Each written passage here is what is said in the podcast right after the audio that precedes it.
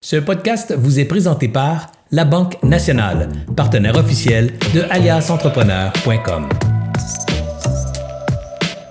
Bonjour et bienvenue aux grandes discussions pour entrepreneurs. Ce sont des rencontres qui se veulent d'abord inspirantes. On rencontre des entrepreneurs qui ont des parcours exceptionnels, des succès ou des insuccès, mais chaque fois une histoire différente, une histoire qui est là pour vous inspirer, vous stimuler, vous donner des idées, vous encourager à poursuivre votre projet d'entrepreneuriat.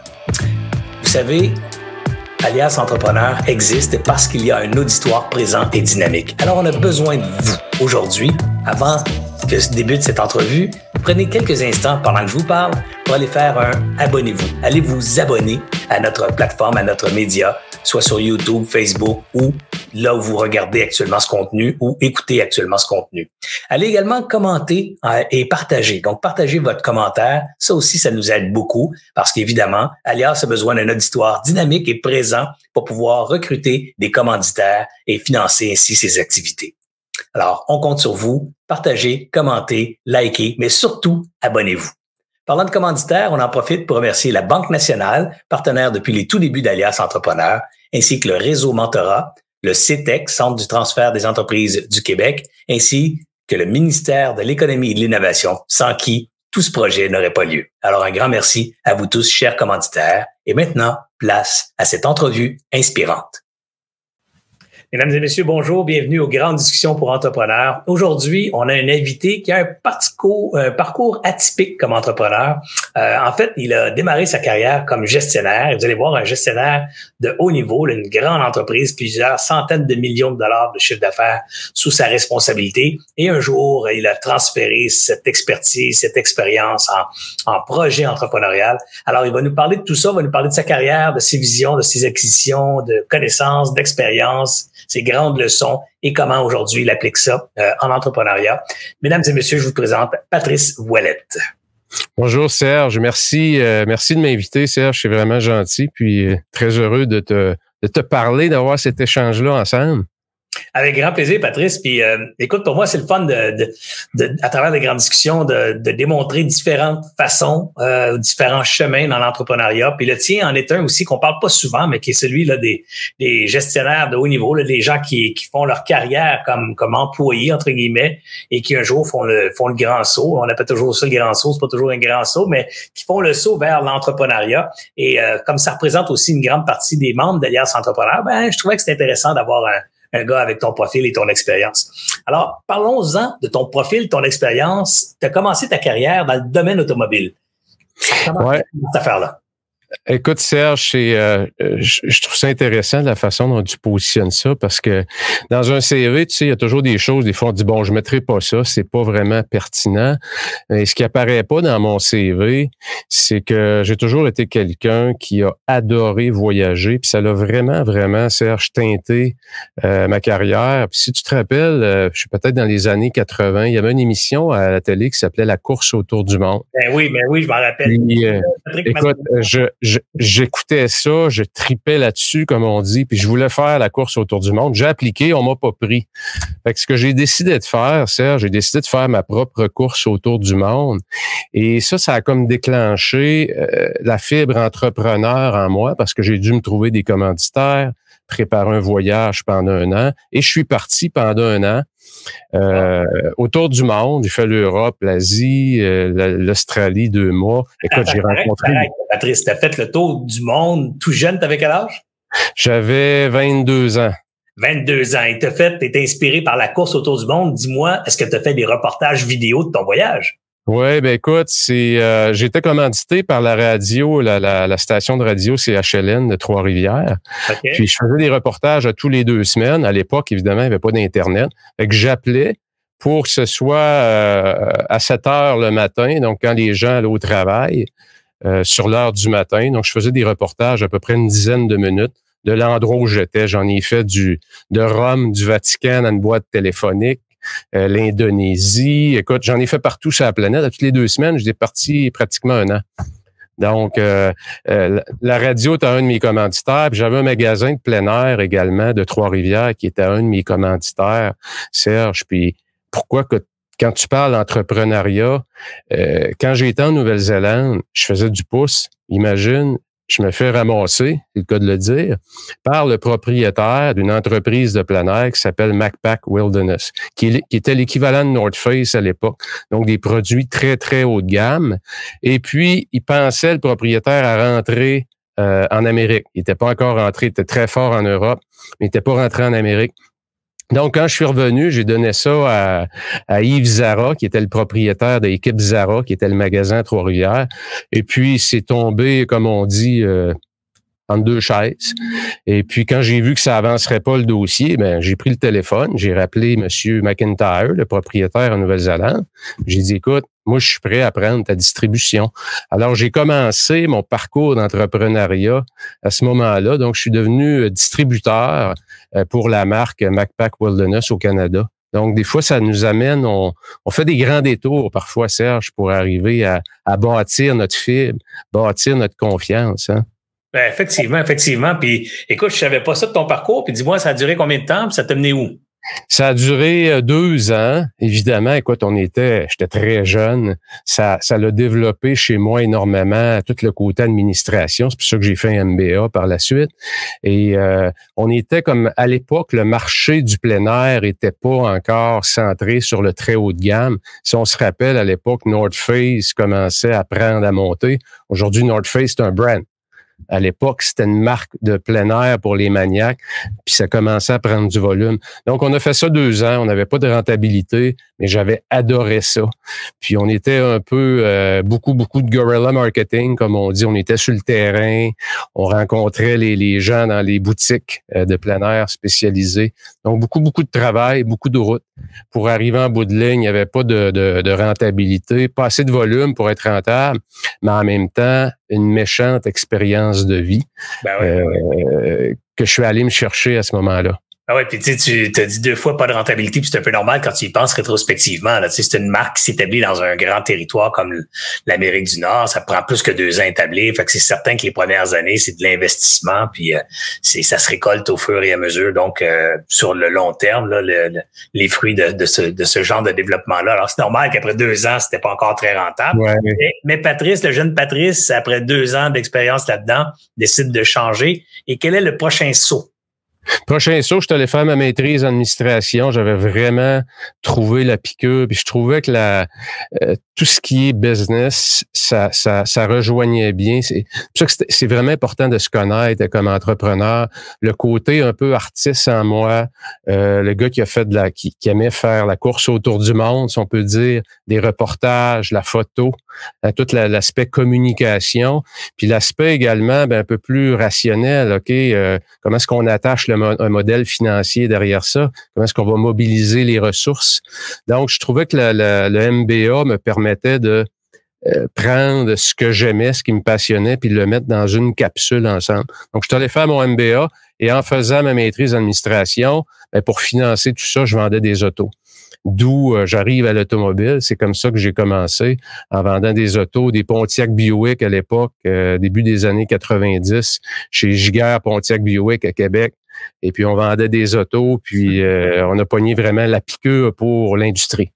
Avant d'aller plus loin, plus loin dans le secteur automobile, je, suis content que tu aies parlé du MBA parce que c'est une question souvent que les entrepreneurs se posent. C'est-tu important d'aller à l'école? Est-ce que tu avais un diplôme universitaire avant l'MBA? Oui.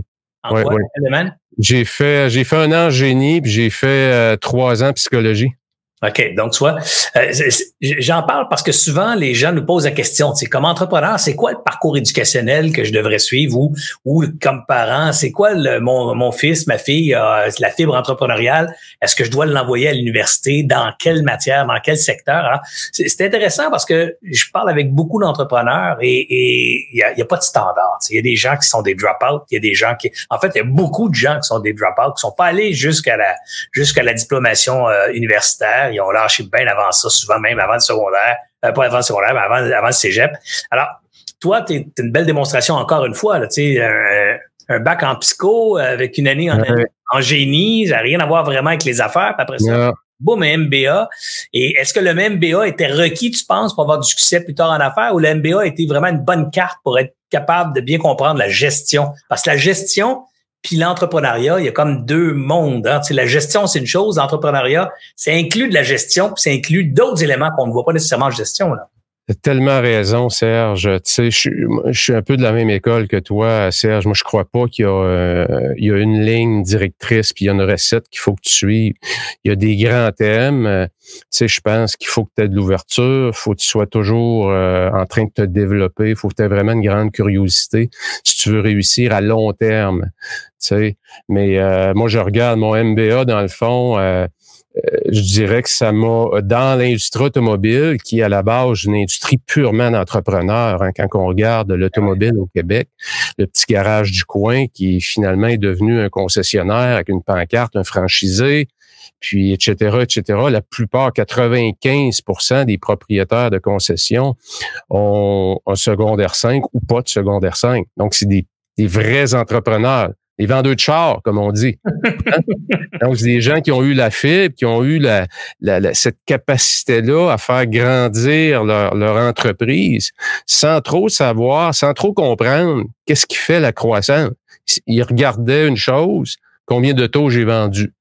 Mais pour le reste, donc c'est une industrie qui était, je dirais, en manque d'éducation, euh, une, industrie aussi qui est de plus en plus compétitive. Donc, mon diplôme, je te dirais, Serge, dans la deuxième partie de ma carrière dans l'automobile, m'a aidé vraiment à aller à, plus haut niveau. Parce que quand tu arrives avec les manufacturiers automobiles, tout ça, où tu as beaucoup de gens euh, très éduqués, ben c'est sûr que ça va te donner un edge, si on peut dire, peut-être un peu plus articulé. Euh, Moi, j'aime réduire, j'aime réduire ou peut-être résumer, pas réduire.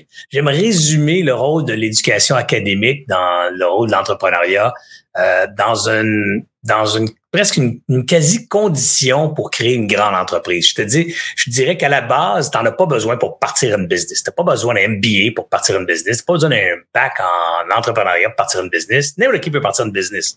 Maintenant, Ceci étant dit, n'importe qui peut partir une business. Ça veut pas dire que n'importe qui peut durer en affaires. Tu sais, la partir, c'est une chose, la faire durer, c'est autre chose. Puis, tu as souligné quelque chose de très important, à mon avis, c'est la soif d'apprendre. Chez l'entrepreneur qui réussit puis qui perdure dans le temps, c'est l'entrepreneur qui reconnaît presque toute sa vie qui a encore à apprendre. moi, je lève la main, je dis, j'apprends tous les semaines, j'apprends, je vais apprendre encore aujourd'hui avec toi.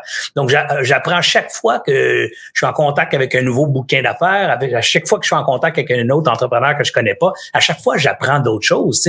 Alors, cette façon d'aborder la vie chez les entrepreneurs, c'est je dirais, c'est la clé euh, de de, de, la persévérance ou de la durée dans le temps des entrepreneurs. Donc, c'est pas le diplôme qui est la garantie, mais l'attitude d'avoir envie d'apprendre constamment. évidemment, si tu as fait un MBA, ben c'est clair qu'il y a bien des éléments que tu vas avoir appris à travers ton parcours académique qui vont te servir dans le développement de ta business, qui sont pas des prérequis pour partir, mais définitivement des prérequis, ou pas des prérequis, des conditions pour durer. Ce sont c'est ce besoin d'apprendre continuellement chez les entrepreneurs. Partage ça toi aussi. Absolument, Serge. Le désir d'apprendre, pour moi, ça fait euh, derrière ça, moi, je pense qu'il y a, l'humilité. Parce que quand tu veux toujours apprendre, c'est que tu reconnais que tu tu connais pas tout. Donc, tu veux apprendre et quand tu apprends, tu es toujours en mode, euh, tu sais, curiosité ben tu reconnais qu'il y a toujours un prochain niveau. Donc, à la base, ça prend de l'humilité. Et moi, je crois, en tout cas, c'est une des choses que je retire de toutes ces années-là, Serge, c'est que l'humilité, pour moi, c'est une des grandes, grandes clés du succès. Et je crois encore beaucoup plus aujourd'hui euh, dans une industrie où on est en pénurie de main-d'œuvre. C'est difficile d'avoir de la main-d'œuvre, c'est difficile de la garder aussi. On je dit, tu trouves pas ça paradoxal de parler d'humilité alors que le stéréotype de l'entrepreneur à succès, c'est un gros ego, très confiant, très sûr de lui, ce qui sont généralement des attributs qui sont à, l'opposé de l'humilité. L'humilité, on a tendance à être humble comme des gens presque effacés, des gens qui attirent pas l'attention, des gens qui envoient le spot sur les autres. Alors, ça, c'est l'image qu'on se fait des gens humbles. Alors, tu trouves pas ça un peu paradoxal de dire que l'humilité, c'est la qualité des grands entrepreneurs? Ben, euh, écoute, Serge, je vois ça un peu, puis tu as dit le bon mot, je pense stéréotype. Stéréotype de l'entrepreneur, souvent, c'est ce qu'on appelle un profil rouge, le défonceur de porte un peu. Ça, c'en est un. C'est souvent celui-là qu'on voit en premier, euh, comme on peut voir le stéréotype de celui qui a un, mais à quelque part, entre les deux extrêmes, il y a quelqu'un qui s'appelle vous, qui on est et c'est de d'être qui on est. Si vous êtes du type très, très, très extroverti, ça va. Mais en même temps, moi, quand je dis humilité, Serge, je dis beaucoup être à l'écoute de. Euh, être à l'écoute des autres, je crois aujourd'hui, c'est une qualité fondamentale pour réussir, d'être à l'écoute de ton personnel. Euh, et être à l'écoute, ça veut pas juste dire écouter quand on te parle, ça veut dire euh, être capable de ressentir ce que ton équipe sent. Ton équipe a besoin de quoi? Est-ce que tu es en train de perdre une partie de ton équipe? Et tu t'en rends compte, mais il est trop tard. Quand tu te revires de bord, tu es tout seul en train de monter l'Everest. Ça, pour moi, ça fait partie des entrepreneurs qui, à long terme, je dis bien à long terme, vont réussir à bâtir des équipes gagnantes. Ouais. J'aime ça me rappeler, moi, que l'humilité, c'est comme dans le mot humilité, on parle de humain, tu sais, ça commence avec les mêmes ouais. Et, pour moi, l'humilité, c'est de reconnaître qu'on est tous des humains. Donc, euh, l'inverse, quand tu n'as pas d'humilité puis que tu as juste l'ego, ben, tu as l'impression que tu es un surhumain, que tu es meilleur que tous les autres humains. Donc, tu pas un humain comme les autres. C'est ça l'ego atrophié, là, l'ego qui, qui prend trop de place, alors que l'humilité, c'est de se rappeler qu'on est tous des humains, qu'on est d'abord soi-même un humain dans un monde d'humains. Et, euh, et ça, je pense, c'est la, la, prise de conscience fondamentale des leaders qui ont, qui ont du succès long terme. Alors, parlons, parlons de, de, de ton expérience en concession automobile. Donc, tu es, arrivé vendeur de char tu as commencé comme vendeur de char ou, ou carrément comme gestionnaire d'une concession? J'ai euh, non, j'ai commencé comme euh, écoute à l'époque, euh, j'ai eu quelques contrats avec des manufacturiers automobiles, Land Rover, Jaguar, des opérations canadiennes. Donc j'avais établi un bon réseau avec différents manufacturiers, American Honda aux États-Unis aussi, Honda Canada ici au Canada. Et Serge qui a fait que je me suis ramassé, si on peut dire entre guillemets, en charge d'opérations canadiennes pour un groupe japonais, ben, c'est en 2005. Euh, j'étais beaucoup avec American Honda à l'époque, puis Honda Canada. J'étais constamment parti. Puis en 2005, on avait euh, trois enfants, trois jeunes enfants. Alexandre avait quatre ans, Olivia trois ans, puis Andrew un an. Trois jeunes enfants. Cette année-là, on avait décidé qu'on se mariait à l'automne. On avait acheté la maison de nos rêves, les finances allaient bien, ma carrière allait vraiment bien comme consultant. Puis euh, je suis arrivé à la maison en mai. Ma conjointe est assise dans les marches d'escalier avec les trois enfants, conjointe anglophone. Elle m'a dit, that's enough, game over. Et cette journée-là, Serge, là, ça a été, euh, j'en parle, je la raconte souvent, cette histoire-là, parce que je pense que c'est un peu l'histoire de beaucoup de gens. Comment est-ce qu'on arrive quand on est très, très, très ambitieux, puis qu'on a ce côté-là un peu entrepreneur, puis on veut se réaliser aussi financièrement, on va avoir la reconnaissance des autres. Souvent, quand on commence, on, on court un peu après tout ça. Comment est-ce qu'on arrive à, à calibrer tout ça. Euh, avoir une famille, c'était un de mes objectifs, mais pas avoir trois mariages avec ça, pas avoir trois blondes. Mais est-ce qu'on arrive? Puis pour moi, 2005, ça a été ça. Ça a été comme, OK, je fais quoi là? Là, je suis devant un choix. là. C'est ma carrière ou c'est ma famille? Et à l'époque, Serge, là, j'avais pas la maturité pour mettre un autre mot entre les deux. C'était où? C'était ma carrière ou ma famille. Mais c'est possible d'avoir sa carrière et sa famille. Et depuis 2005, c'est ce qui m'a amené d'ailleurs, j'ai pris la décision de laisser de côté ces gros contrats-là que j'avais pour m'en aller en charge d'opération euh, de concessionnaire. Je devais mettre le voyage de côté parce que ça voulait dire la stabilité aussi. Puis depuis que je suis jeune, que j'aime voyager. Donc, c'était une décision difficile, mais en même temps, euh, c'est ça calibrer sa vie. Hein? Ben ouais. Et, je suis arrivé, écoute, à Québec euh, dans un concessionnaire, et puis six mois après, le concessionnaire t'a à vendre.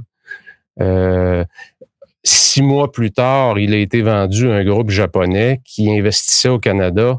Alors, c'est de cette façon-là que je suis devenu en charge des opérations canadiennes. Pour, euh, on avait différentes marques dans ça, du Toyota, du Honda, du Lexus, du Kia. Donc, beaucoup de marques, beaucoup d'employés. Euh, au Québec, en Ontario principalement, donc avoir à gérer aussi avec tout le, multiculturalisme d'une ville comme Toronto. Dans une de nos concessions, là-bas, on parlait 24 langues. Là. fait que si tu motives pas les gens, euh, puis tu vas pas chercher tes objectifs de la même façon que dans une société, si on peut dire plus homogène, une ville comme Québec, qui est quand même très, très homogène, où on parle tout à peu près le même langage, on se comprend tout dans le non-verbal, et là, tu arrives d'un autre territoire, dans une zone totale d'inconfort. Ça a été euh, vraiment des années hyper motivantes et de gros, gros apprentissages aussi. Et en quoi consistaient tes opérations là, pendant ces, ces, années-là? Est-ce que tu es capable de refaire un portrait, mettons, en deux, trois phases ou tu as eu la même responsabilité qui a simplement euh, pris plus d'ampleur avec les années? Ben, dans le fond, euh, Serge, a fallu euh, les, les, les, directeurs généraux, si tu veux, se rapporter à moi. Ça a été, écoute, certaines concessions étaient rentables, euh, certaines perdaient de l'argent, de la grosse argent. Euh, donc, c'était de bâtir un plan financier, faire approuver ça par, par la haute direction, puis après ça, attacher les ressources qui vont après ça, euh, rencontrer les manufacturiers parce que tu fais pas ça seul. Il hein. faut jamais perdre de vue qu'un concessionnaire automobile, c'est à la base un franchisé aussi. Mm-hmm. Donc, il y a un contrat de franchise. Donc, il faut avoir l'approvisionnement en auto pour avoir l'agressivité d'aller au marché. Parce que t'as beau être agressif au marché et vouloir faire du volume, si t'es pas approvisionné, euh, ça reste un beau rêve, tout ça. Donc, c'était tout un, toute une école euh, d'arriver. Euh, quand je parlais d'humilité, Serge, au début, c'est que euh, j'ai fait carrière dans une industrie où le niveau d'éducation, faut le dire, n'est pas très élevé. Fait que quand tu arrives avec tes grands termes, puis tes grands termes de marketing, puis tout ça, ça fonctionne pas, ça marche pas. les gens décrochent très, très, très, très vite. Fait que le fait que j'ai commencé à la base, puis j'ai monté, j'ai vendu des autos, euh, tout ça, je pense que ça m'a aidé euh, énormément à parler ce langage-là, puis doucement aller chercher euh, la confiance des gens, parce que ça passe, ça passe presque toujours par ça. Je te dirais, je t'écoute, puis j'ai envie de te demander quels sont ces, ces, mettons, ces deux, trois apprentissages clés que tu es allé chercher dans cette carrière aux opérations dans, dans, le domaine automobile? Je te dirais, ça prend tu as beaucoup de monde, là, Patrice. Tu avais beaucoup de gens avec des grands sous, ta charge. Alors, c'est quoi ces, ces, trois éléments clés-là là, que, que tu retiens? Là? Tu sais, si j'étais ton fils, là, puis je te demandais tes trois meilleurs conseils parce que je marche dans tes pas, là, puis je m'en vais travailler pour un, pour un grand industriel euh, international. OK? Moi, je dirais, là, euh, vite, vite comme ça, les trois, ça te prend, faut que tu sois bien entouré. faut que ta garde rapprochée, que autant que possible, que tu les aies choisis et que tu détectes vite le grande force, que j'appelle moi leur super pouvoir. Si tu es capable d'avoir une équipe autour de toi qui ont des super pouvoirs, moi, mon rôle, c'était quoi? C'était d'amplifier le super pouvoir des gens qui étaient autour de moi, des directeurs généraux.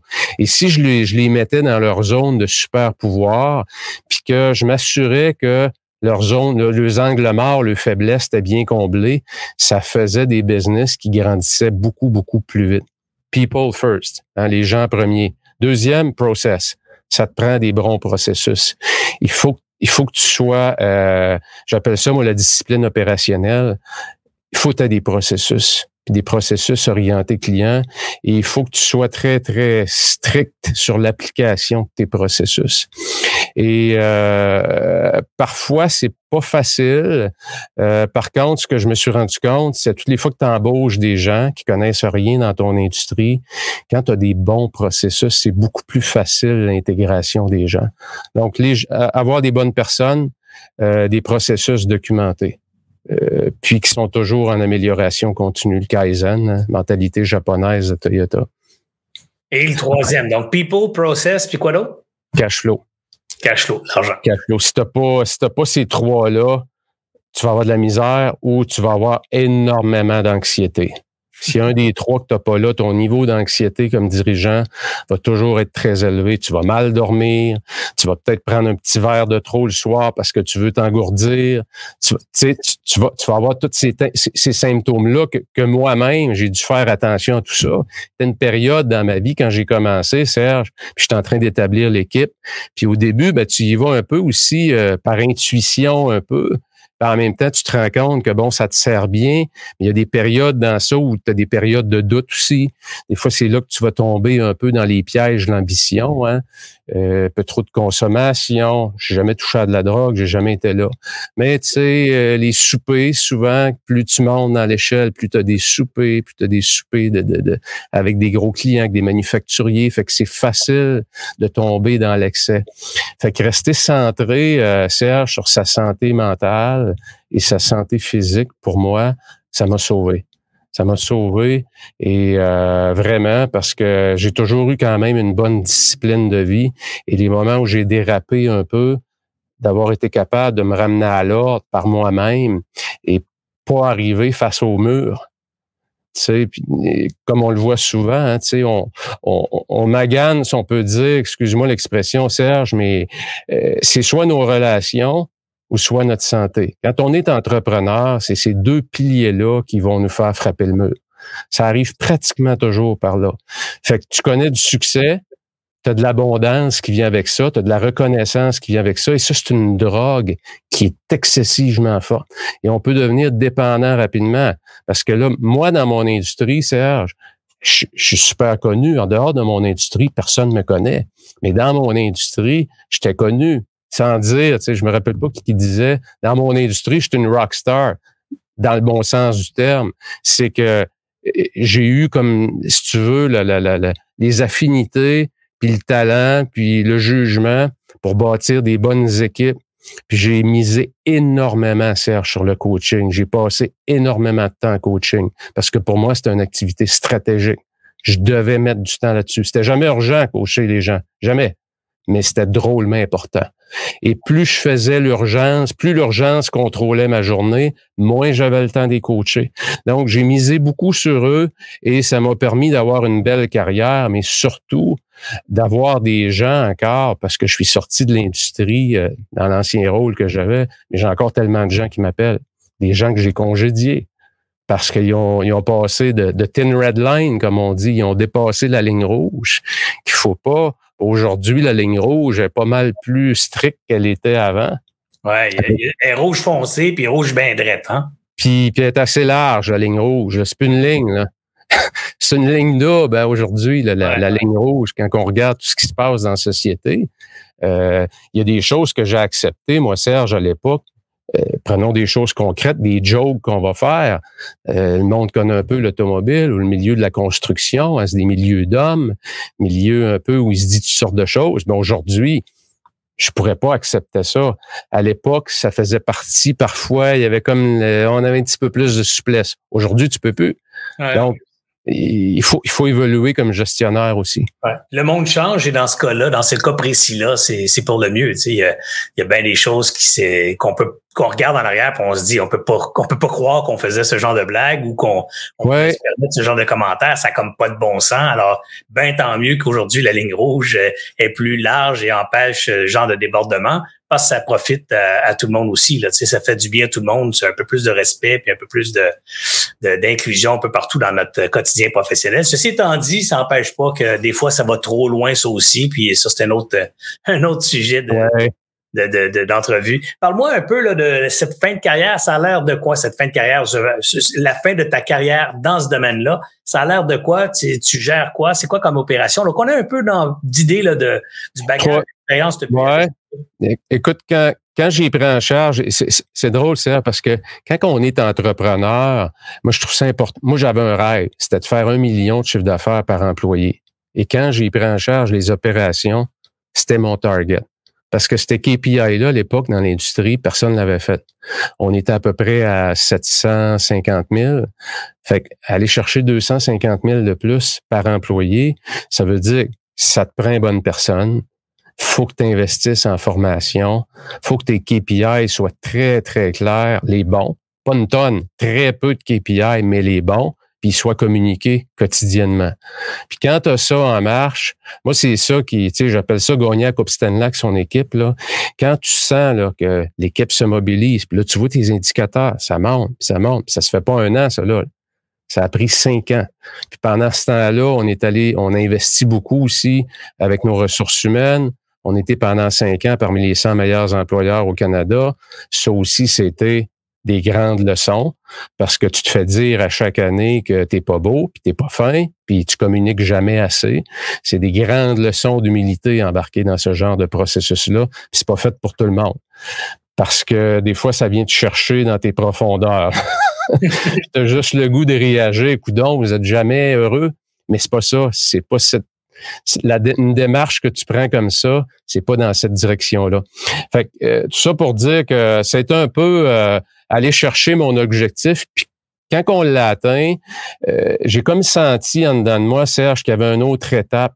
écoute, c'est il y a quatre ans, 2018, j'avais 53 ans. Puis je me disais en dedans de moi, au niveau où je suis rendu, si je fais pas ce changement-là, maintenant, je le ferai jamais. Parce que je maîtrisais ce que je fais, mon art, comme je dis. Euh, J'étais reconnu dans mon industrie.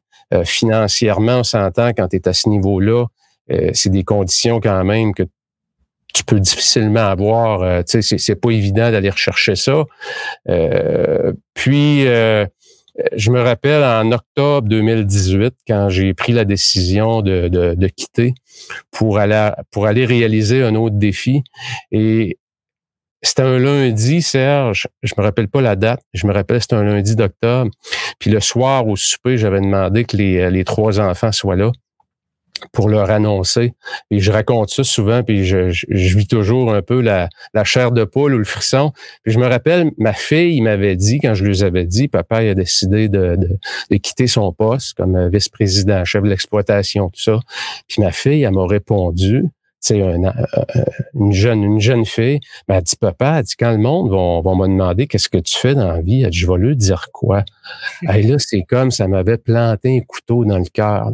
Je me disais, parce que souvent, c'est, moi, ça a été ma plus grande leçon, Serge, quand j'ai quitté.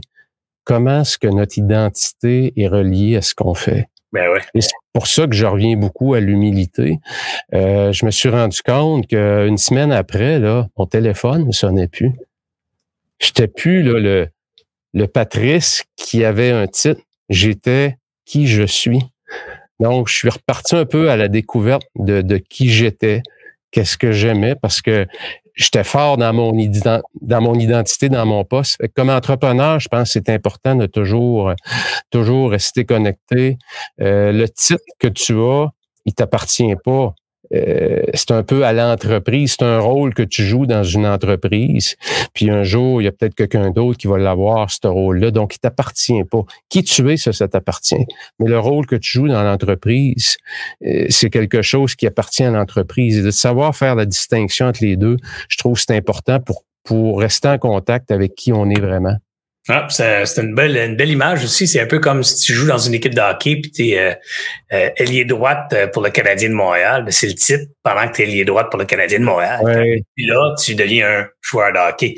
Donc, dans la vraie vie, tu es un être humain qui occupe une fonction dans une entreprise, mais quand tu quittes l'entreprise, ben cette fonction-là, elle te suit pas. Tu un être humain à la recherche d'une prochaine fonction ou d'un prochain défi, mais t'es pas nécessairement encore euh, VP opération dans telle ou telle entreprise. T'es juste plus là. Alors, c'est un, une belle, une belle image, en tout cas une belle prise de conscience de, de ton identité, puis de bien se connaître et de pas s'afficher ou de s'identifier trop à la fonction ou au poste qu'on occupe, mais plutôt d'être bien conscient de ses valeurs et de ses, de ses forces et faiblesses à soi-même. C'est un des pièges hein, que j'appelle de, de, de, de l'ambition, hein, Serge. Quand on commence, on est jeune, on est ambitieux. Souvent, on va accorder, je trouve, euh, beaucoup trop d'importance. ça fait partie, je pense, du processus au titre qu'il va avoir sur notre carte, ce qu'on va pouvoir dire aux autres. Hein. Derrière ça, je pense qu'on cherche, on cherche beaucoup de reconnaissance. Ouais, d'approbation, validation. Oui, exactement tu es le, fameux syndrome de l'imposteur en plus. Parce que souvent, quand tu obtiens ces titres-là que tu ouais. quand tu le reçois, ben là, tu passes un bout de temps à essayer de, de, de, de de vivre l'expectation ou l'attente la, que, que le titre crée à, ton égard. tu sais, euh, le, directeur des opérations, ben là, tu veux que les gens pensent que tu es à la hauteur. Avec là, tu fais attention à ce que tu dis, ce que tu penses, euh, comment tu le fais. Alors, c'est c'est effectivement euh, toute une toute une quête que celle de son de sa propre identité, son acceptation. Ah non, c'est un, un, processus à maîtriser, comme tu le dis, euh, le poste qu'on occupe, puis garder toujours son équipe un peu en, en apprentissage, mais aussi, euh, tu sais, tu parlais de hockey, Serge, puis je, je, lisais euh, pendant le temps des fêtes la, la biographie de Marc Messier, puis il y, a, y, a, une histoire qui est une portion de son du livre qui est fascinant. Marc Messier raconte dans les années 80, c'était la dynastie des Highlanders de New York, puis il venait de perdre en finale la Coupe Stanley. Puis en sortant du vestiaire le soir, Mark Messier puis Wayne Gretzky ensemble, ils ont passé devant le vestiaire des Highlanders de New York. Puis il dit, on a comme regardé à travers la porte qui était ouverte. Puis il dit, à notre grande surprise, il dit, il prenait toute une bière assis. Mais il dit, il y avait toutes des sacs de glace partout sur le corps. Puis il dit, là, on a compris pourquoi qu'on avait perdu. Parce qu'il dit, eux autres s'étaient donné il y avait pas mal plus mal que nous autres, on avait. Fait que, sais, quand tu as une équipe, puis que tu veux atteindre euh, les plus hauts niveaux, faut toujours que tu te rappelles que euh, il va y avoir de la souffrance un peu dans ça. Euh, il va y avoir de la mobilisation qui est nécessaire. c'est toujours plus facile d'aller chercher ta première position que de rester premier. Euh, ça a été. Parlons-en euh, d'équipe, euh, toi qui as géré, j'ai envie d'aller là avant d'aller dans la suite de ta carrière, mais de, t'entendre parler justement de gestion d'équipe, là, tu sais, les grands défis, tu avais quand même plusieurs centaines de personnes sous toi. Tu avais des, des, des, gens à forte responsabilité aussi, là, des gens qui gèrent des, les, concessionnaires au complet. C'est quand même, c'est pas rien. Là. Qu'est-ce que tu as appris de ce parcours-là, Patrice, de, comme gestionnaire d'équipe? Ben, je dirais, euh, Serge, la qualité des relations que tu as avec, euh, avec les gens, c'est fondamental à ton succès. Euh, ça, pour moi, c'est... puis, pas juste ta garde rapprochée à tous les niveaux. Euh, donc, euh, d'avoir dans ta dans ta routine du quotidien comme entrepreneur, euh, comme chef d'entreprise, tu sais, moi je dis toujours, garde tes matinées stratégiques, puis garde tes après-midi tactiques. Ça veut dire que le matin, conserve ce temps-là où ton ton intellect est alerte, ton attention est bonne. Travaille sur tes activités stratégiques. Travaille sur préparer tes séances de coaching. Regarde tes états financiers. Euh, tu as combien de cash flow s'il arrive de quoi? Donc, ça, j'appelle ça des activités stratégiques. Puis l'après-midi, va-t'en en foule. Promène-toi sur le terrain, va ramasser le papier par terre, va parler avec ton technicien qui vient de t'apprendre que son fils a manqué une semaine d'école parce qu'il était malade. Va t'intéresser aux gens un par un. Et ça, quand, tu es capable d'avoir un horaire, puis, ça prend, t'arrives pas là demain matin, tu décides pas ça, mais que tu te diriges vers un horaire que j'appelle plus, moi, stratégique, tactique, ça produit des effets assez incroyables. Parce qu'écoute, on avait des concessions, Serge, qui étaient vraiment là. Euh, euh, une de nos concessions, pour reprendre les termes d'une émission qui est aux États-Unis, Honda l'appelait The Biggest Loser. OK? Donc, c'était la concession qui perdait le plus d'argent au Canada. Comment tu arrives dans ça quand il y a une culture comme ça? Tu peux apprendre à être perdant mais tu peux apprendre aussi à être gagnant. Le plus drôle, c'est que ça s'apprend. Tu peux être gagnant, puis apprendre à être perdant. Puis tu peux être perdant, puis apprendre à être gagnant. Gagner, c'est pas un objectif, c'est un processus, ça s'apprend. À porter une équipe à gagner la Coupe Stanley, puis on le voit dans plein de sports, Serge, on le voit en Formule 1 beaucoup, des équipes qui apprennent à gagner. C'est dur la route vers la victoire. Fait que tes équipes, là, faut qu'ils soient mobilisées faut qu'il y ait des, indicateurs de performance, que ça soit ça clair, qu'il y en ait très peu, comme je le disais, puis qu'il soit compris par les gens. Puis il faut que la personne qui est en bas puisse te l'expliquer. S'il n'est pas capable de te l'expliquer, c'est parce que c'est trop compliqué. Plus tu peux amener ça à un dénominateur simple, plus tu vas mobiliser tes troupes. Après ça, c'est de la communication. C'est euh, d'où là, Serge, vient mon côté quand je disais l'empathie. L'empathie, pour moi, c'est l'humilité de dire après-midi, je vais aller me promener sur le terrain. Après-midi, je vais aller jaser un petit peu avec la réceptionniste. Après-midi, je vais aller jaser un peu avec euh, tel vendeur. C'est ça. Pour bien des gens, ben là, écoute, j'ai d'autres choses à faire, j'ai des téléphones. Non. Téléphone, c'est l'agenda de tout le monde, sauf le tien, ta boîte de courriel aussi. Va t'intéresser à tes gens davantage. Va les comprendre. Puis, tu découvres un paquet de problèmes aussi dans ta business quand tu parles aux gens qui sont frontline. Ah quand tu es en haut, souvent, c'est que moi, j'ai une, bonne compréhension de ce que ça prend. Rentre-moi dans n'importe quel concessionnaire, je vais être capable en deux, trois heures de te faire un diagnostic. Mais je comprends pas vraiment les problèmes que vivent les gens frontline parce que j'y ai pas été. Exact.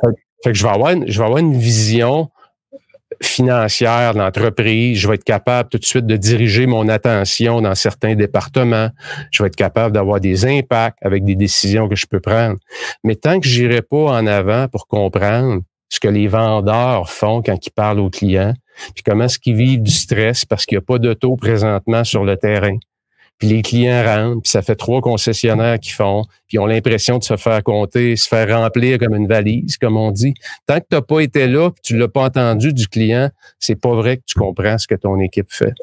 Fait d'être capable de toujours garder cette, un peu cette calibration-là entre ton habilité à bien choisir tes plages de temps où tu es très stratégique, tu as compris que c'est quoi tes, needle movers, comme on dit, qu'est-ce qui fait bouger ton aiguille des résultats, puis tu en fais beaucoup de ça le matin, puis l'après-midi, tu te concentres sur ton équipe. Sincèrement, si j'avais une recette qui est quand même pas mal universelle dans bien des industries, je dirais essaye ça, essaye-les voir pour un mois, on se reparle dans un mois. D'après moi, tu vas découvrir des choses que tu n'étais pas du tout au courant qu'il y avait dans ton entreprise, des problèmes que tu pensais jamais que ça pouvait exister dans ta business? Dis-moi, est-ce que cette vision stratégique tactique, c'est cette vision que tu as appris aux affaires ou dans, dans la business qui t'a permis de t'intéresser à, à, aux militaires? Parce que je sais que tu as un volet militaire aussi dans ta carrière. Donc, euh, est-ce que tu t'es ramassé dans un escadron parce que tu avais des, des trucs que tu as appris des affaires que tu as amené dans le militaire ou c'est l'inverse? C'est le militaire qui t'a appris certaines disciplines, les vocabulaires, stratégies, tactiques et tout ça pour ramener ça dans ouais. ça, Qui, qui nourrit quoi, là? Je dirais, Serge, un peu... Euh, c'est drôle, le militaire, parce que quand j'ai fini mon secondaire 5, j'avais appliqué à l'époque pour être pilote euh, de chasseur et j'ai pas été accepté, j'ai pas passé mon examen, j'étais trop nerveux. Puis, euh, la vie, des fois, fait bien des choses. Hein? En 2016, j'ai été approché pour être colonel honoraire. Il y a 61 colonels honoraires au Canada. Donc, ils prennent des gens du privé. Puis, on, devient, si on peut, euh, si on veut, des, militaires. On a accès à toutes les formations.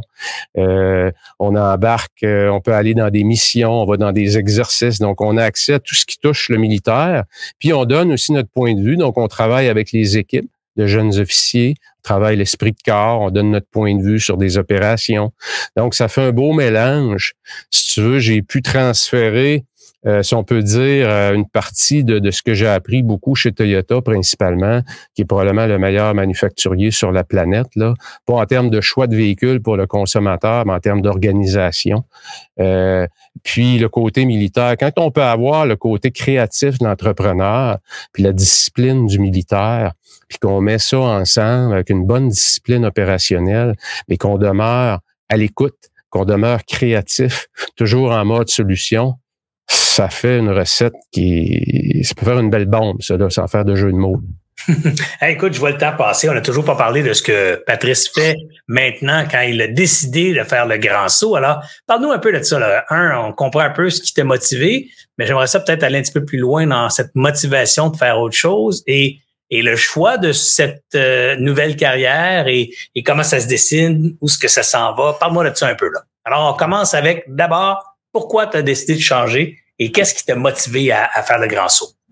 je me suis rendu compte, Serge, que ce que euh, là où j'étais le meilleur et ce que j'aimais le plus, c'était prendre mes ressources puis le faire réaliser qu'il y avait un super pouvoir, puis l'amener au prochain niveau.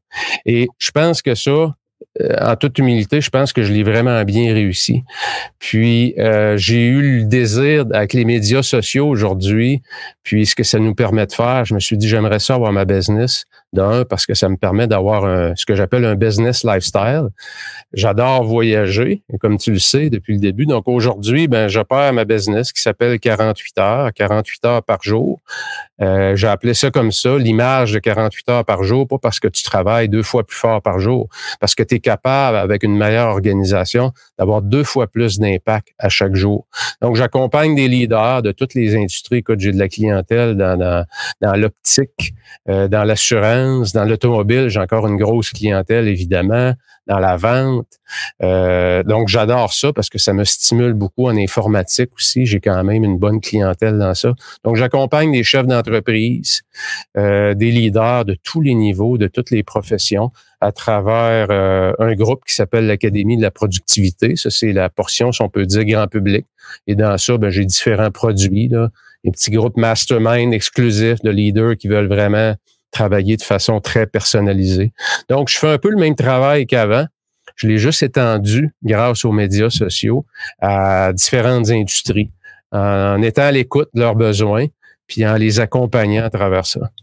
Ben, dis-moi, ce, saut-là, quand je t'écoute, ça m'apparaît relativement accessible. Alors, comment ça se fait que Patrice a eu du succès en faisant ce saut-là. C'est-à-dire qu'il y a bien des gens qui peuvent dire, eh ben, regarde, demain matin, moi aussi, je vais faire le saut, je vais partir à mon compte, je vais me partir à une académie, des cours en ligne, puis un mastermind à qui je vais demander 10 000 par année par personne, m'en mettre 20 dans le cours. Bingo, j'ai 200 000 de revenus, puis je vais pouvoir euh, cruiser la vague de l'indépendance financière et tout ça. Mais, mais comment on arrive là, d'être d'être euh, gestionnaire d'une boîte à entrepreneur dans ce segment-là là, de, de business, le, même pattern de business que toi, mais d'avoir du succès. Parce que Patrice, là, euh, se le dire, c'est pas simple de faire ça. Là. C'est, c'est facile quand je t'écoute, mais dans la réalité, je connais plein de monde qui ont essayé puis qui ils des grind, ils, grind encore, là, ils grattent encore. Là. C'est, Absolument. je, je pense que c'est comme, euh, comme je le disais tantôt, Serge, je pense que réussir euh, une business en ligne, c'est aussi un processus. C'est quoi les activités stratégiques que tu dois répéter à toutes les semaines qui vont t'apporter le succès dans deux ans, dans trois ans? Donc, si tu pars ça, en ayant acheté le rêve que dans deux ans, tu vas être millionnaire, ben, tu es mal parti, tu pas sur les bonnes bases. Qu'est-ce que tu apportes au marché? Première des choses, c'est quoi ton expertise? Puis, euh, est-ce que tu es prêt à commettre? Parce que ça demande, faut que tu sois une machine, sincèrement, Serge. Quand tu veux réussir en ligne, faut que tu sois une, machine à développer du contenu et que tu sois là tout le temps, tout le temps et que ton contenu soit pertinent. Si ton contenu est pertinent, euh, tu as une expertise, tu as une crédibilité, ben après, il faut aussi que tu développes euh, tes techniques de vente. Donc, comment est-ce que tu vas développer tes techniques d'influence pour que les gens disent, c'est tu quoi, je veux travailler avec Pat? Je sais pas ce gars-là, ce qu'il dit, ça me rejoint. J'ai l'impression qu'il va pouvoir m'aider. C'est ça, des techniques d'influence aussi. Mais si tu as juste des techniques d'influence, mais ton contenant, il est vide parce qu'il n'y a pas grand-chose en arrière, puis tu as juste travaillé ça, ben, tu réussiras pas non plus. C'est un équilibre de plusieurs éléments. Puis après ça, c'est tu grind, tu grind, tu grind, hustle, hustle, hustle, comme dirait Gary Vaynerchuk. Faut pas que tu lâches. Tout le temps, tout le temps, même dans tes périodes de doute. Il y en a beaucoup. J'en ai vécu beaucoup. Quand j'ai commencé, j'avais, je faisais des Facebook Live. J'avais deux personnes qui m'écoutaient. J'étais habitué quand je parlais. J'avais tous mes employés qui m'écoutaient puis qui étaient là. Là, tu parles à une caméra. Tu parles pas du monde, là. Tu parles à une caméra. Fait que c'est tout un, c'est toute une autre école. Euh, moi, ça me stimulait énormément. Euh, D'un, je m'intéressais à cette industrie-là, euh, euh, Serge, depuis quand même euh, plusieurs années. L'autre chose, dans l'automobile, le véhicule d'occasion, ça fait des années qu'on le vendait en ligne, beaucoup plus que le véhicule neuf. Donc, j'ai eu la chance de raffiner un peu nos, nos techniques, comment est-ce qu'on augmente notre reach organique, qu'est-ce qui est bon dans le trafic payant également. Donc, j'avais quand même une base de ce côté-là. Mais euh, je dirais euh, la pertinence et la constance, c'est les deux mots. Il faut que tu sois pertinent et il faut que tu sois là régulièrement. Et, euh, et ce, domaine ou cette approche particulière aux, aux, affaires, donc vendre du contenu en ligne, vendre de son expertise en ligne et tout ça, tu as tu as appris ça comment? C'est-à-dire, où, où, où on commence? Parce que là, genre, moi, genre, je sais que chez Alias, dans le membership d'Alias, il y a des centaines de gens qui convoitent une telle carrière, mais la plupart savent pas par où partir, par où commencer. Euh, c'est quoi les bonnes lignes de pensée, les bons influenceurs, les, les bons enseignants? Qu'est-ce que tu aurais envie de leur dire à eux, là, appuyer sur ton propre parcours personnel? Ben, je pense que Martin, Martin la tulipe, euh, Martin, écoute, ça fait dix ans. Euh, Martin, c'est certainement un qui, euh, sinon, la référence dans la francophonie mondiale avec son académie qui appelle l'Académie Zéro Limite. Moi, Martin, je le connais depuis des années. Il a un succès fou. Hein. Il fait fait des millions, Martin, euh, en ligne, à aider les gens à, à, à partir leur business en ligne. Euh, moi, je pense qu'aujourd'hui, il faut être vigilant aussi parce qu'on achète facilement le rêve et c'est de plus en plus difficile de se partir en ligne. Il faut pas se leurrer. Là. Euh, il y a de plus en plus de bruit. L'attention des gens est de plus en plus courte. C'est d'ailleurs un gros défi dans notre productivité personnelle, hein, la bande passante des gens très, très, très réduite. Donc, comment tu fais pour te démarquer? Comment tu fais pour garder ton mindset positif? Ça aussi, faut que tu y penses comme il faut avant de te lancer.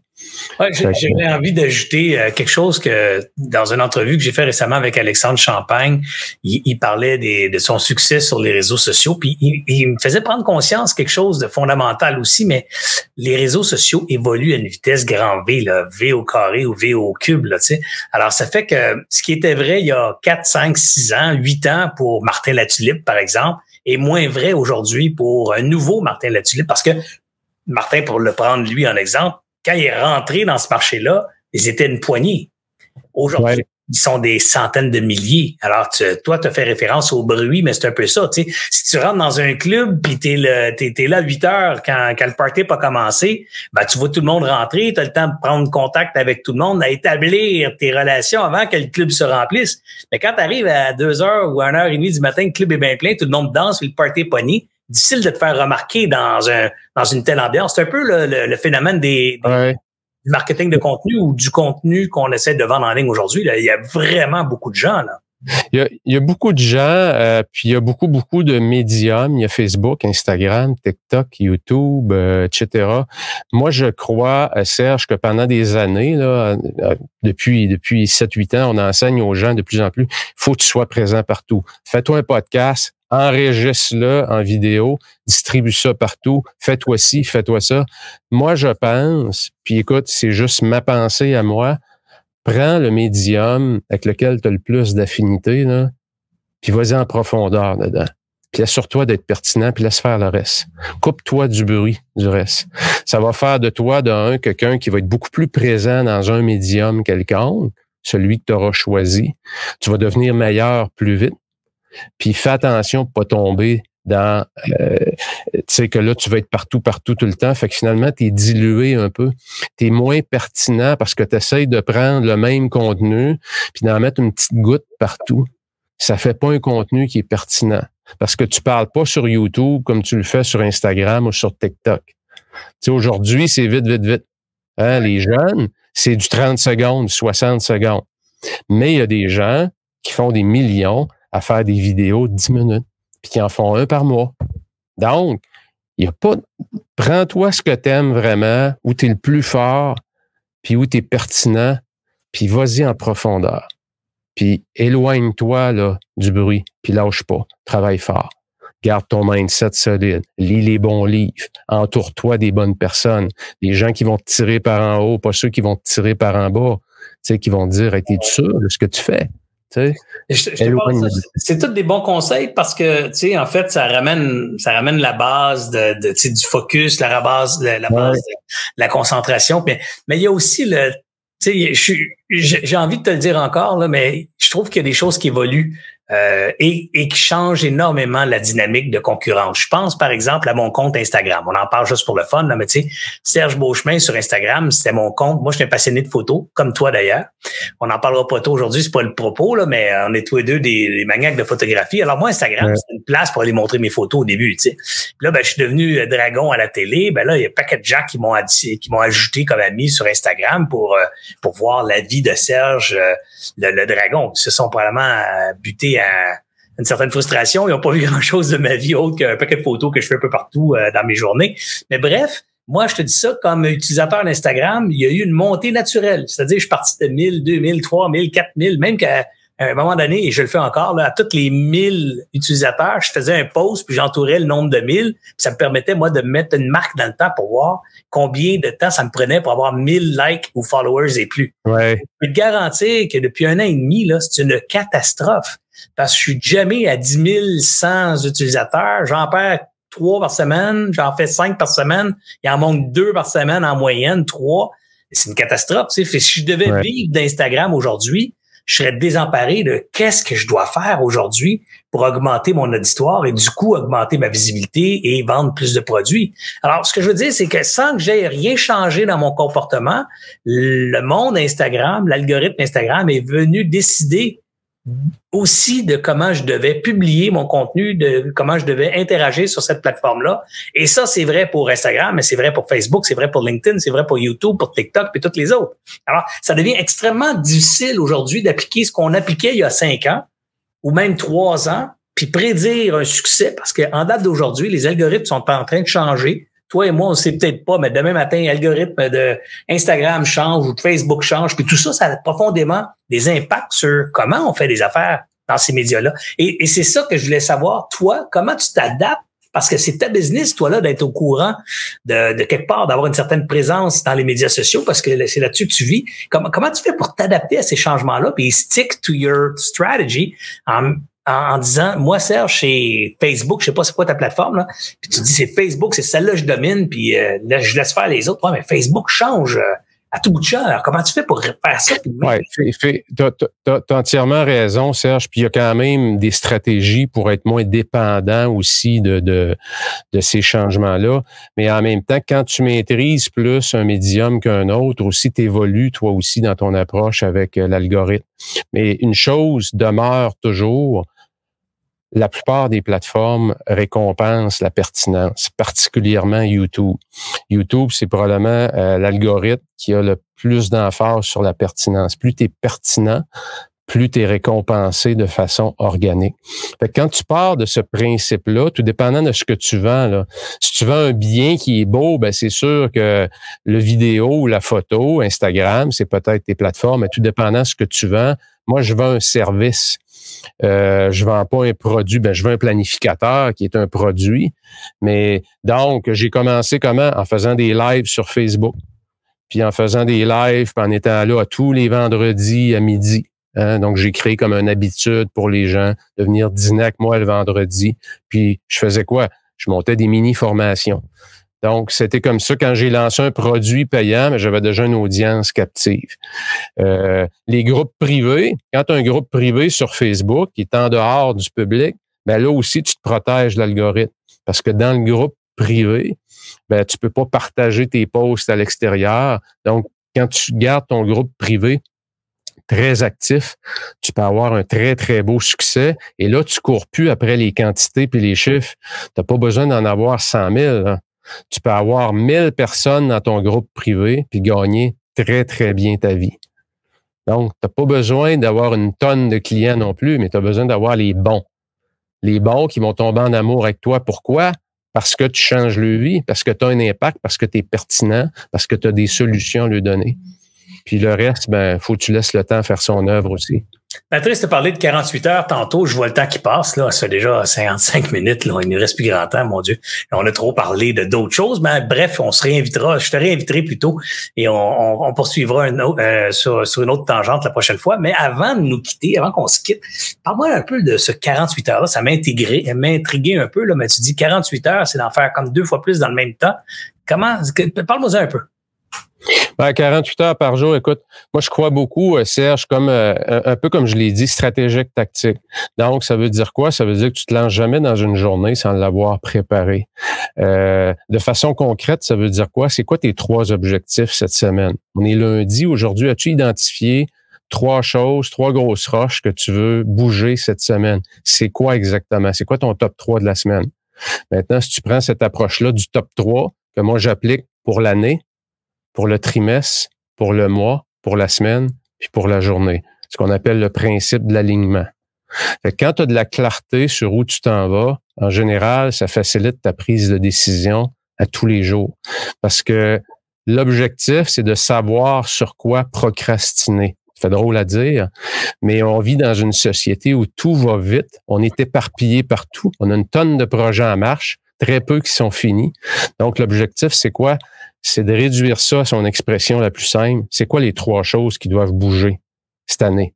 On est le 19 septembre aujourd'hui. C'est au 31 décembre, c'est quoi mes trois grosses priorités? Parfait. En sachant que le 31 décembre, je vais être là, comment je vais bâtir ma semaine? Et est-ce que c'est vraiment stratégique, les choix que j'ai faits? Oui, parfait. Tu es sur la bonne track. Tu es en lien avec tes valeurs, oui, parfait. Tu es encore plus sur ton X. Tu pas sur ton Y. Là. Y, c'est à côté du X. Là, tu es sur ton X. Donc, c'est de bâtir euh, ce que j'appelle, mais avoir beaucoup plus d'intention, d'être intentionnel dans ses choix et savoir se mettre des œillères, savoir sur quoi procrastiner. Passer le moins, beaucoup, beaucoup moins de temps sur votre boîte de courriel. Planifier 20 minutes, trois fois par jour. J'appelle ça 3-2-1. Hein? Trois fois par jour, deux trois, trois blocs de 21 minutes par jour. Matin, avant midi ou début d'après-midi, fin de journée. Si tu passes plus qu'une heure par jour dans ta boîte de courriel, tu pars, tu donnes ton temps à tout le monde sauf à toi. C'est de savoir que dans ta boîte de courriel, c'est rarement stratégique, c'est davantage tactique. Donc, c'est quoi tes activités stratégiques? D'être intentionnel, avoir de la clarté sur sa destination. Stephen Covey disait il y a bien des années, begin with the end in mind. C'est pas un principe que j'ai inventé, là. il date de plusieurs décennies. Ouais. Écoute, c'est très intéressant. C'est clair que je vais aller me renseigner davantage sur, euh, sur ça, cette méthode-là, sur ce que tu fais. Je te remercie beaucoup, Patrice, d'avoir pris une heure avec nous aujourd'hui, sachant que ton temps est, est une denrée que tu gères et que tu planifies, tout ça. Alors, évidemment, je sais que tu l'avais planifié, mais je sais aussi que tu nous l'as accordé, tu nous l'as donné généreusement. Alors, euh, pour ça, je te, je te suis très reconnaissant et je suis convaincu que les gens aujourd'hui auront euh, trouvé à travers ton parcours, ton histoire, des sources d'inspiration, des sources de leçons aussi, des apprentissages, hein, la discipline, le rôle de la discipline, le rôle de la rigueur, de la, persévérance, le rôle des relations, la qualité des relations humaines avec les autres, la mobilisation. Bref, beaucoup, beaucoup de thématiques euh, qui sont très chères aux entrepreneurs qui ont été abordées pendant, pendant cette heure-là. Alors, si vous avez aimé le contenu, je le fais à toutes les fins de nos grandes discussions, mais si vous avez aimé le contenu, s'il vous plaît, je vous en prie, prenez quelques instants pour aller partager un commentaire à cet égard sur les réseaux sociaux. On vient d'en parler. Euh, Alias Entrepreneur existe parce qu'on a un auditoire. Alors, quand vous allez de façon dynamique commenter les contenus d'Alias, ben ça permet à l'auditoire de s'agrandir, euh, d'être sollicité par les réseaux sociaux. Et du coup, ben, nous, ça nous permet de solliciter nos commanditaires. Alors, un grand merci de prendre quelques instants pour aller remercier euh, Patrice et Serge, hein, moi-même en même temps, et toute l'équipe d'Alias pour euh, le contenu qu'on vous a présenté aujourd'hui. Faites des likes et commentez, ultra important. Et surtout, abonnez-vous à la chaîne. Si vous l'écoutez sur podcast, abonnez-vous à la chaîne Alias. Si vous l'écoutez sur YouTube, Abonnez-vous à YouTube. Bref, on a besoin de votre soutien pour euh, continuer à exister. Encore une fois, Patrice, un grand merci. On va aller se renseigner sur euh, ton programme et ce que tu fais. Et on va certainement te réinviter dans, le futur des prochaines activités d'Alias Entrepreneur. Sûrement en présentiel d'ailleurs. On en a d'autres qui s'en viennent euh, pour les prochaines semaines. Alors, on sera certainement proche de toi. Un grand merci, Patrice.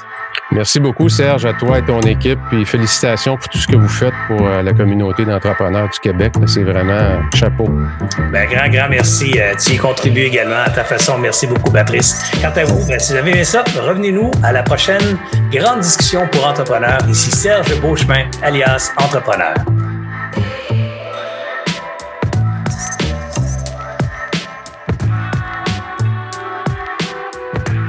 J'espère que vous avez apprécié cette entrevue. Pour d'autres podcasts et encore plus de contenu, suffit de devenir membre sur aliasentrepreneur.com. Je vous remercie d'avoir été là. C'était Serge Beauchemin, alias Entrepreneur.